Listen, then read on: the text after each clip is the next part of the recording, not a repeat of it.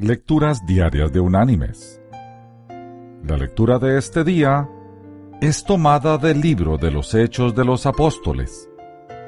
Allí en el capítulo 20 vamos a leer el versículo 35, que dice, En todo os he enseñado que trabajando así se debe ayudar a los necesitados y recordar las palabras del Señor Jesús, que dijo, Más bienaventurado es dar que recibir.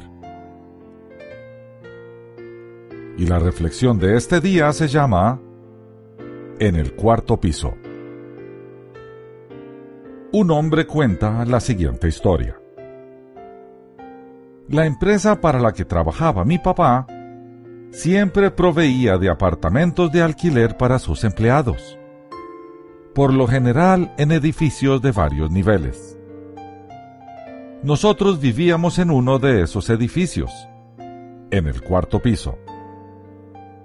Durante dos años, mi papá estuvo enviando su solicitud para trasladarnos a un apartamento en el primer piso. Así sería más fácil para mi mamá pues ella había sufrido complicaciones después de su segundo parto. A mi madre se le había recomendado el reposo en cama y subir las escaleras todos los días era un poco difícil para ella. Por dicha, justo en esa época, la solicitud de mi papá fue concedida. Mamá y papá se alegraron mucho al fin nos mudaríamos a un apartamento en el primer piso de un edificio que estaba más cerca de la oficina de mi papá.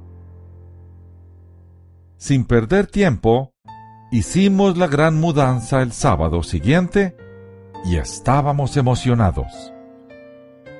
El lunes siguiente, cuando mi papá volvió del trabajo y estaba a punto de entrar en la casa, vio a una anciana y su antiguo esposo luchando por llevar una silla de ruedas por las escaleras.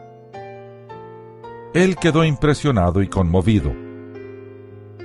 Cuando corrió a ayudarlos, dijo la señora, No te preocupes, hijo, ya estamos acostumbrados.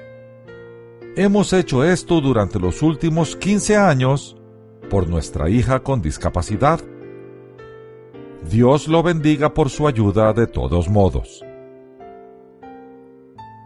Las palabras de aquella anciana, aunque un tanto tristes, pero llenas de amabilidad, hicieron que mi papá sintiera un millar de agujas pinchándole el corazón. El sábado siguiente, mi mamá y papá intercambiaron el apartamento con la pareja de ancianos y volvimos de nuevo a nivel 4 en el edificio.